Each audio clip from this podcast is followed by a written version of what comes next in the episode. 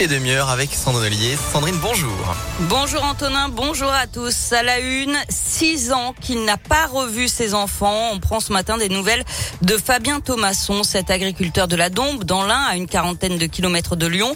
En novembre 2015, ses deux enfants sont, sont emmenés par euh, leur mère en Russie, son pays natal. Depuis, Fabien n'a plus de nouvelles de ses deux fils, ni aucun contact.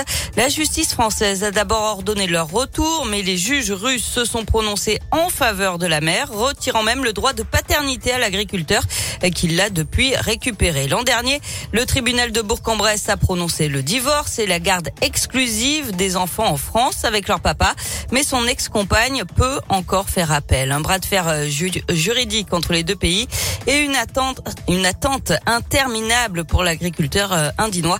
Stéphanie Thomasson est la sœur de Fabien. Fabien est anxieux parce qu'il n'a toujours aucune nouvelle de ses enfants. Anxieux comme tout parent, je pense actuellement, euh, dû à la crise sanitaire parce qu'il bah, sait pas du tout si ses enfants sont en bonne santé euh, là-bas. Aujourd'hui, euh, le plus grand a quand même 10 ans et le deuxième a 8 ans. Au moment du départ, ils avaient 3 ans et 1 an respectivement. Il n'a jamais baissé les bras, mais c'était dur, c'était long. Il a fallu beaucoup de patience parce que 6 ans pour obtenir un divorce, c'est pas un, laps de temps normal. Et en même temps, il se dit qu'il est reparti pour de longues procédures juridiques. Donc, il s'arme de nouveau de patience et, il a besoin bah, du soutien de tout le monde justement par rapport à ces longs mois et ces longues années qui l'attendent.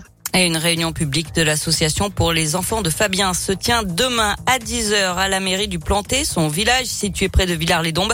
L'occasion notamment de faire un point sur les avancées euh, judiciaires de cette affaire et de soutenir Fabien.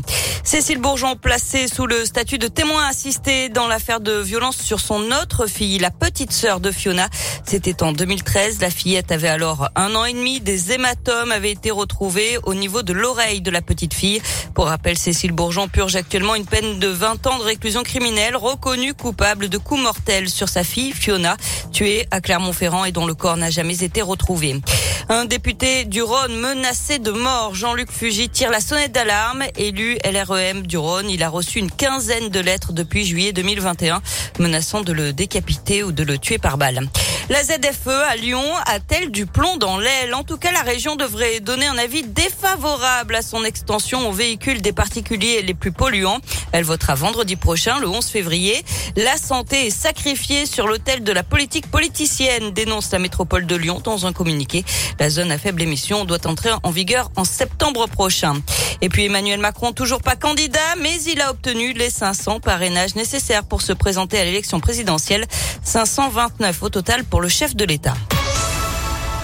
On passe au sport avec les JO d'hiver de Pékin et le grand événement du jour, c'est bien sûr la cérémonie d'ouverture tout à l'heure à 13h heure française. Du foot avec de la Ligue 1 ce soir, début de la 23e journée, Marseille accueille Angers à 21h. Demain, l'OL sera à Monaco avec les deux recrues Ndombele et Fèvre. Et puis du basket, 18e journée d'Euroleague, Lasvel est toujours à Istanbul et affronte l'Anadolu FS ce soir à 18h30 avant de revenir au championnat. Ce sera dimanche avec la réception de Strasbourg.